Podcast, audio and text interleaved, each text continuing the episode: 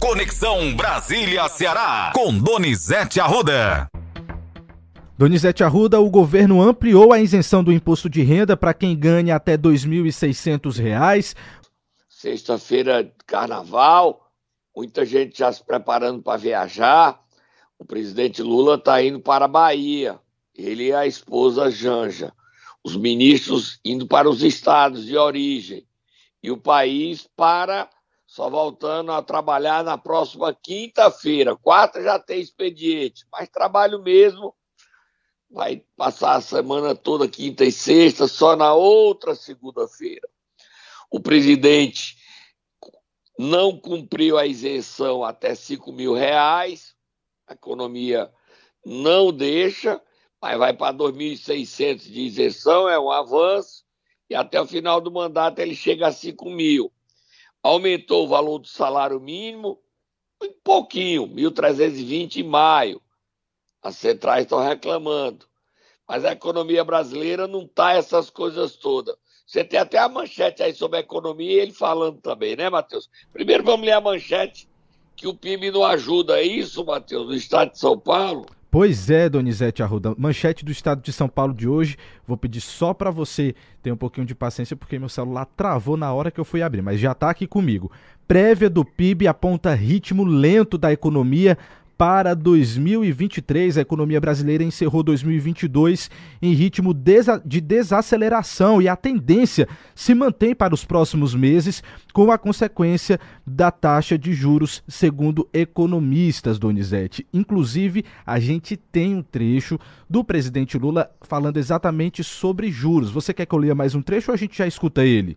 Não, a gente lê mais um trecho dizendo que ele ganhou essa guerra do juro alto contra o presidente do Banco Central. O presidente do Banco Central, Campos Neto, perdeu esse embate com o presidente. Realmente o juro alto está impedindo da economia desenvolver, mas não é fácil. Vamos ouvir logo o Lula agora, porque a gente também tem muito áudio dele. Vamos ouvi-lo, presidente. Porque muitas vezes a única coisa que não incomoda ninguém do lado, sabe, do sistema financeiro, do lado dos ricos, é o pagamento da taxa de juros. Isso é a única coisa que eles acham que é investimento. Pagar juros é investimento. Dar comida para o povo é gasto. Da educação é gasto. Dar investimento em pequena e média empresa é gasto. Investimento em cooperativa é gasto. Então, o que nós precisamos dizer é que nesse governo tudo que a gente for fazer para atender às necessidades do povo brasileiro vai chamar-se investimento. Tá aí, Donizete. Aqui, segundo o que o jornal está falando, só continuando para a gente terminar o assunto, o índice de atividade do Banco Central aponta que a atividade econômica no país recuou 1,46% no último trimestre do ano, na comparação com os três meses anteriores. Foi o que disse aqui o Estado de São Paulo, e que, apesar disso, o IBCBR subiu 0,3% em dezembro.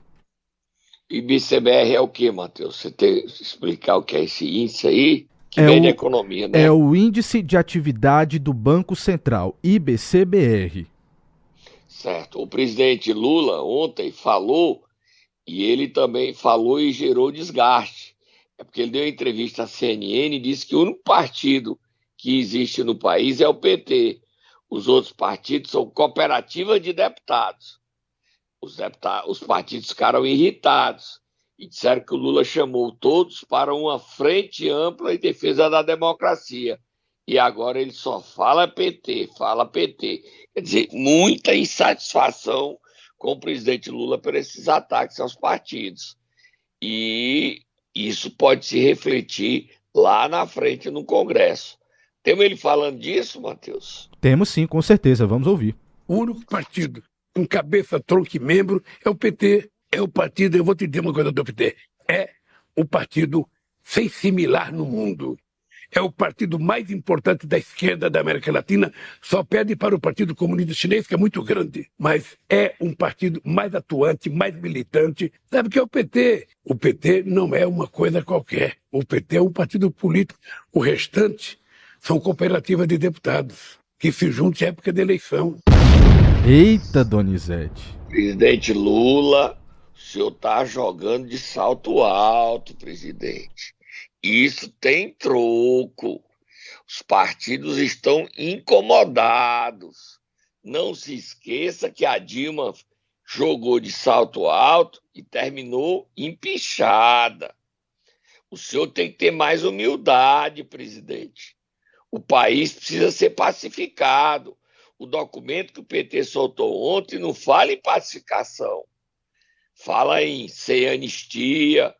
A gente tem que julgar quem quebrou o dia 8, os atos terroristas. Mas esse país precisa de paz, precisa de unidade. Esse discurso aí do senhor, me perdoe, afasta os partidos da sua base. E o mundo real é completamente diferente. Tem mais Lula, né, Matheus? A gente tem Lula agora fazendo uma crítica ao presidente Jair Bolsonaro durante esse evento que teve o anúncio, né, do, das novas bolsas, do reajuste das novas bolsas é, para a educação. É grande, e é o grande, desculpa, Matheus, é o grande nome do ministério nessas primeiras semanas. Sim, a gente Camilo vai já, Santana. A gente vai já mostrar aqui. Vamos lá. Porque nós temos, companheiro Rio, companheiros ministros e ministras, em todas as coisas que a gente for falar, a gente tem que mostrar como é que a gente encontrou esse país. A gente não pode esquecer, porque a gente tem uma fábrica de mentiras que nesse momento está com as portas mais ou menos fechadas depois da surra que ele tomou nas eleições, mas que vai voltar a mentira nesse país porque esse governo não sabe trabalhar com a verdade. E nós então Tá aí, Donizete. A gente o cortou ódio aqui. não é o caminho para esse país voltar a crescer. E o Camilo falou sobre o aumento de bolsas e falou também sobre como encontrou a educação. Camilo é o nome do governo nesses primeiros dois meses. Vamos ouvir o Camilo. Só na CAPES e na CESU, na Secretaria de Ensino Superior, senhor presidente, são bolsas para quilombolas, bolsas para indígenas. Nós estamos ampliando de 200, cerca de 218 mil bolsas. Nós estamos passando para 275 mil bolsas só da CAPES e da CESU. É um aumento de 26% de ampliação dessas bolsas no Ministério da Educação. Vocês terem noção, em termos de valor e de números, nós estamos ampliando o orçamento da CAPES e da CESU na área de bolsa, um acréscimo de 2,4 bilhões de reais a partir desse anúncio do presidente da República. Nós estamos saindo de um orçamento da CAPES de 3,4 para 5,4 bilhões de reais, 2 bilhões de investimento em bolsas para a CAPES. Mas nós vivemos nos últimos anos um período negro período obscuro, um período que um governo que fez um descaso com o que há de mais importante no patrimônio de um país, que é a educação do seu povo. Um governo que desmontou políticas, e eu estou impressionado. O presidente Lula me deu a missão de dirigir e coordenar o processo do Ministério da Educação do seu governo, e fiquei impressionado, presidente, com o desmonte que foram, foi realizado naquele ministério. Tá aí, Donizete, os dois áudios do Camilo Santana falando sobre esse reajuste. Só dizer que eu cortei, dizer o seguinte, Matheus, que o, os empresários foram ao ministro Fernando Haddad e reclamaram de Lula, que a economia brasileira precisa de paz. Vamos ver o que é que vai chegar. Né? Depois do carnaval, volta o tempo normal. Para terminar, Matheus, tá aí, Matheus? Tô por aqui, Donizete. Para terminar, dizer que o governo Lula fez um acordo com o Centrão e está mantido o diretor-geral, Marcon de Leão, fica no Denox, é indicado pelo Luiz Tibé do, do Avante de Minas Gerais. O Ceará não tem força nem de fazer o diretor-geral do Denox. E também está mantido o nome da Codevas, Selmar Nascimento. E alguns diretores do Banco do Nordeste do Centrão vão continuar no Banco do Nordeste. Paulo Câmara é o presidente, mas o Centrão vai manter diretores no Banco do Nordeste. Você pode até ler a manchete aí, que é destaque no Globo, Matheus. A manchete é a seguinte, Donizete: feudos mantidos Lira sela acordo e assegura ao seu grupo seguir no comando de duas estatais de orçamento bilionário. Tá aí a manchete. Codevas e Denox, e fora alguns órgãos, algumas diretorias do Banco do Nordeste. Lira, para quem não sabe ou para quem não se tocou, é o presidente da Câmara, Arthur Lira. Mas ele ainda quer ministério. E o governo cedeu. Cede ou não governa. Vamos beber águazinha, Matheus? Vamos tomar um cafezinho, vamos? Vamos, Donizete. Tô precisando. Tá frio aqui no estúdio. Vamos lá. Momento Nero. Vamos lá, Donizete. Sexta-feira, pré-carnaval. Carnaval, né? Vamos dizer assim. O pessoal tá todo mundo animado por aqui. Quem é que o Tatá vai acordar hoje? A nossa senadora, Augusta Brito. Vai, Tatá. Acorda a senadora Augusta Brito. Chegou de madrugada para passar o carnaval no Ceará. Vai, Tatá. Acorda aí.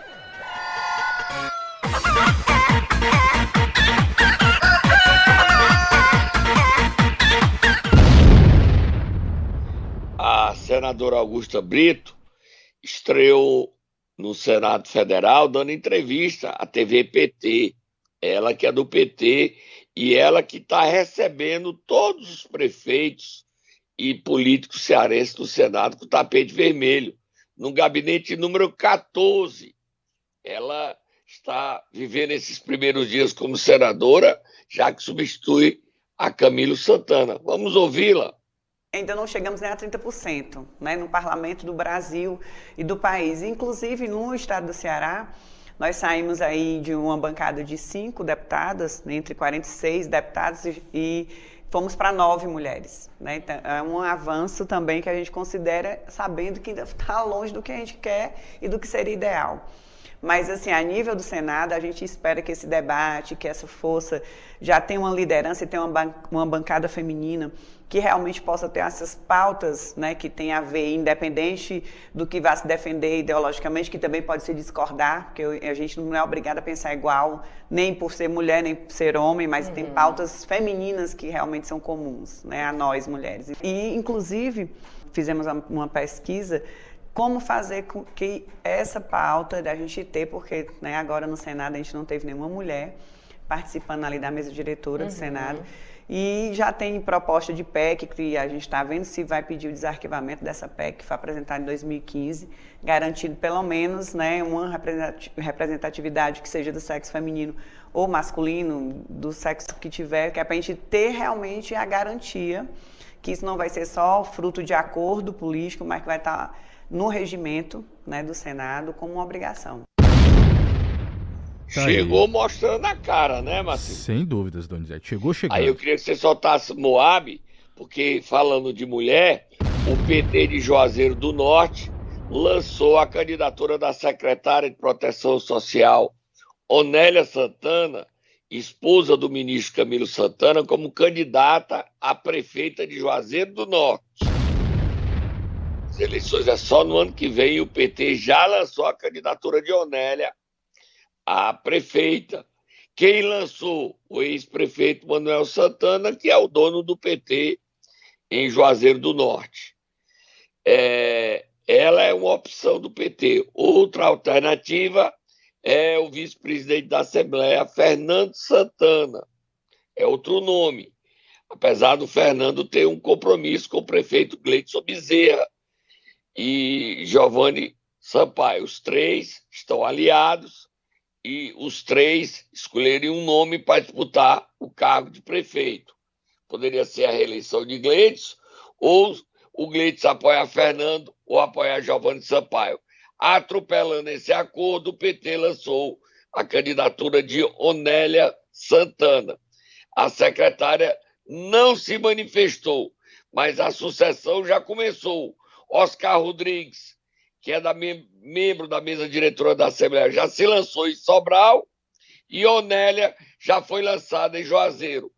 As duas grandes cidades do Ceará, uma no norte, outra no sul, já tem candidato na rua. Começou, foi cedo, Matheus. Vira a página.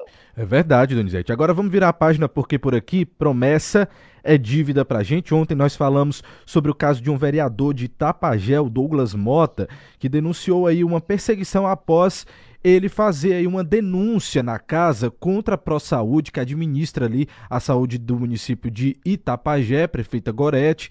E aí, como é que tá essa situação, Donizete? Conta os detalhes pra gente. É um absurdo, né? A prefeita Gorete tem denúncia, ela não aceita a denúncia e quer caçar o mandato de quem mostra as coisas erradas dela. Ô, prefeita, a senhora foi eleita com compromissos populares, foi uma candidata de oposição. Explique ao povo, explique à sua gente por que, é que a senhora faz tanta besteira e quer caçar o mandato do vereador porque pediu a CPI. A senhora não quer oposição, a senhora não quer crítica, a senhora quer montar a ditadura de Itapajé. Explique as coisas erradas da ProSaúde, prefeita. Bota o vereador falando, Matheus. Fui surpreendido com um pedido de seis vereadores da base da prefeita pedindo a quebra de decoro parlamentar e, consequentemente, a minha punição, que inclusive pode levar até a cassação do meu mandato. Isso porque a gente mostra a realidade que vem acontecendo aqui dentro do município de Itapajé. E isso tem deixado muita gente satisfeita, o que é uma completa inversão de valores. Semana passada tentei colher cinco assinaturas dos colegas para que a gente abrisse uma CPI para investigar a ProSaúde e a saúde do município de Itapajé. Não consegui e agora seis colegas assinam um pedido de quebra de decoro parlamentar de minha pessoa por simplesmente mostrar a realidade aqui da Câmara, mostrar a realidade do município de Itapajé. Eita. Os vereadores são, Matheus, Edemir Pica-Pau, Chico Cruz, Quinha, Renato da Maritaca, Abelardo e Fabrício Lira. Esses seis vereadores, o Ministério Público devia chamá-los investigá-los, porque é que eles estão querendo proteger a pró-saúde. Ei, vocês ganharam o que da pró-saúde para proteger a pró-saúde? O que é que vocês querem esconder da pró-saúde? E o Ministério Público tem que ampliar essas investigações contra essas OS em todo o Ceará. Não só a pró-saúde, como a IDAB de Juazeiro do Norte como a compartilha. As denúncias se multiplicam. E a prefeita Gorete Caetano, a nossa amiga Gogó de Itapajé, tem que vir a público e limpar a barra dela, dizendo que não apoia essa ditadura que ela quer impor, silenciando. Está vivendo dias de governo chinês, Gogó, ou russo, porque o Putin puniu uma estudante que falou que era contra a guerra. Ela não pode mais sair de casa. É assim, Gogó? Próximo assunto, Matheus. Vamos lá, Donizete, que hoje a gente tem muito, muita informação aqui para passar para os ouvintes. Outra denúncia, mas agora no município de Pacajus, região metropolitana, o vereador Rodrigo Araripe denunciou um gasto aí de quase 3 milhões de reais, sabe em que, Donizete? Num coffee break. Lanche Salgadinho caro. e achocolatado. O Bruno tá gastando 3 milhões, 2 milhões e 950 mil comprando canudinho, empadinha, empadinha, canudinho, coxinha, achocolatado. É dinheiro demais essa Pacajus. É escândalo demais desse Bruno Figueiredo. Ô, Bruno! Carnaval é, é por salgadinho no carnaval? Será, Matheus? Para o camarote da prefeitura. Será, é que pode, meu Deus. Olha aí a denúncia do, do vereador Rodrigo do Auri, Rodrigo Araripe. Pode ele falando. Amanhã terá uma, uma licitação de 2.985.935 reais. Sabe para quê? Para coffee break né? Que é aquele cafezinho, é aquela resenha das inaugurações, é a confraternização na prefeitura, é todas aquelas reuniões, né? Que eles gostam de fazer com kit lanche, cachorro quente, achocolata, achocolatado, é, frutas, né? Hambúrguer, queijo, presunto, patê e vários outros itens que eu vou colocar aqui ao lado para você acompanhar, né? Qual é a regalia que estão fazendo. E olha o preço, hein, gente? 2 milhões 985 mil, quase 3 milhões de reais. É um absurdo que fazem com dinheiro público. É onde a gente vê medicamento faltando, né? É onde a gente vê as condições de algumas escolas, né? É onde a gente vê a falta de iluminação pública, você fazer uma farra com o dinheiro público. Difícil. É 2 milhões e 985 mil É um assinte, né, Matheus? É um Sem assinte. dúvidas, Donizete. Que negócio é esse? É um assinte. Um município pobre como Pacajus, faltando remédio, faltando médico, gastar 3 milhões de reais com canudinho, empadinha, coxinha, cachorro quente, frutas, sucos e achocolatados. Prefeito Bruno, o senhor acha que não tem justiça nesse estado? O senhor dá na cara do povo de Pacajus, prefeito. Isso é um assinte. Ministério Público, pelo amor de Deus. A licitação é hoje. Ele fala, amanhã é hoje a licitação. Pelo amor de Deus. É um absurdo isso. Gastar 3 milhões com lanchinho. Gente, onde é que nós vamos parar? Pacajus é um caso à parte nesse estado de desrespeito aos direitos do cidadão. Próximo assunto, Matheus. Vamos lá, Donizete, agora falar sobre política, porque Roberto Cláudio voltou a dar declarações pouco polêmicas. Ele aí diz que o PDT vive uma contradição interna desde as eleições. E a briga entre os irmãos continua, Ciro e Cid. Eles continuam intrigados. Eu não vou meter o, o meu pezinho no meio dessa briga de Cid, não. Mas o PDT não está nada satisfeito em ter Romeu Aldiguero como líder do governo humano na Assembleia. E até fala que o Romeu era bom sair, porque o PDT é oposição.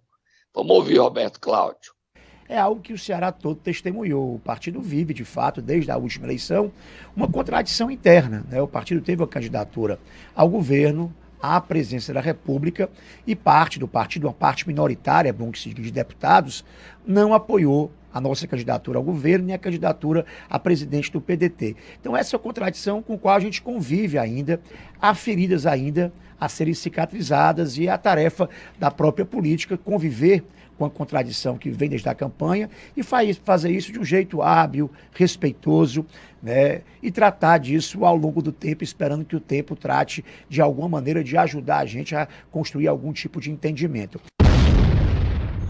É, o Roberto Cláudio tá botando panos quentes, passando pano, mas não tá assim não, viu? É briga feia.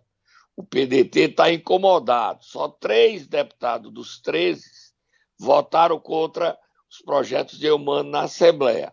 Cláudio Pinho, Queiroz Filho e Antônio Henrique. Os outros dez foram governo. E o partido queria votar a oposição contra os reajustes de ICMS, contra a reforma administrativa, contra a cobrança de FDI, passou a cobrar 8%, pode até a gente perder, ver o que é que isso vai dar. Agora o PDT está rachado e é desejo de Ciro, fica calado até o dia 31 de março, fazer oposição é humano. Como é que isso vai ser? Não sei, mas que o clima é inamistoso entre PDT e PT no governo, ah, eu não tenho dúvida. E Roberto Cláudio e Sarto estão se preparando para a eleição do ano que vem. A princípio, o candidato é José Sarto. E candidato à reeleição. Se ele não for, pode ser que entre Roberto Cláudio. O clima está tenso, mas vamos acompanhar. O governador Eumano esteve ontem em Brasília. Reunião com o diretor do IBAMA, querendo licenças ambientais para o PECEM, e com o ministro e vice-presidente Geraldo Alckmin. Leia aí o que é que ele falou com o Geraldo Alckmin, Matheus. Vamos lá, ele fez um post nas redes sociais e disse o seguinte: momento de conversarmos sobre projetos estruturantes importantes para o desenvolvimento econômico do Ceará, como a Ferrovia Transnordestina, que deve ter suas obras aceleradas. Além disso, debatemos com o vice-presidente sobre a zona de processamento de exportação, o hub de hidrogênio verde, que está em desenvolvimento no nosso estado e o seu potencial de geração de emprego e de mudança de matriz energética na indústria. Olha, Matheus, dizer o seguinte, só Moab, isso é muito importante o governo de Pernambuco, a governadora Raquel Lira, quer que a Transnordestina vá para o SUAP. Hoje a Transnordestina está vindo para o PECEM. E o poder político de Pernambuco quer mudar o, o traçado da Transnordestina, levando ela de volta para a SUAP. é uma briga que o Ceará trava contra Pernambuco. É bom a gente não esquecer que Lula é pernambucano. E se a gente não se mobilizar, o governador está certo, e não abrir do olho, a gente perde a Transnordestina. E ela volta para a SUAP e sai e fragiliza o PECEM. O Pernambuco está todo mobilizado para levar a Transnordestina para lá. Você sabia disso, Matheus? Dessa briga? É a pauta número um do governo, Raquel Lira. Transnordestino para o porto de Suape, deixando o PECEM a chupar picolé, Matheus. Vamos tratar desses assuntos outras vezes e vamos ouvir o governador Eumano para saber como é que está essa briga, se a gente vai ganhar ou se a gente vai perder. O BNB a gente já perdeu para Pernambuco. Próximo assunto, Matheus. Próximo assunto, só um minutinho para você falar sobre a Copiara, Donizete. Um minutinho só. É, só em ritmo de carnaval, cobrar a presidente da Câmara, Simone Freitas, a abertura do processo de impeachment contra Antônio Almeida. E perguntar ao ex-prefeito Vilmar Florentino por que é que ele fez esse acordo com o seu adversário Antônio Almeida e não abre esse processo de cassação. O povo de Acopiara quer saber por que, que não é aberto esse processo de impeachment.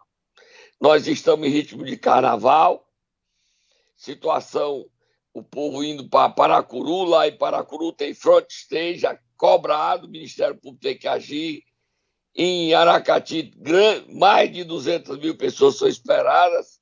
A saúde não está lá essas coisas. Vamos rezar que tudo termine bem nesse carnaval. E que a Simone, presidente da Câmara de Acopiara, depois do carnaval, abra o processo de impeachment. Porque o povo quer caçar Antônio Almeida, que já está afastado por corrupção. Bom carnaval para você, Matheus, e para todos os nossos ouvintes. Muita responsabilidade. Se beber, não dirija, Matheus. É importante, Donizete, lembrar para os nossos ouvintes que a gente só está de volta na quarta-feira, a partir das sete da manhã.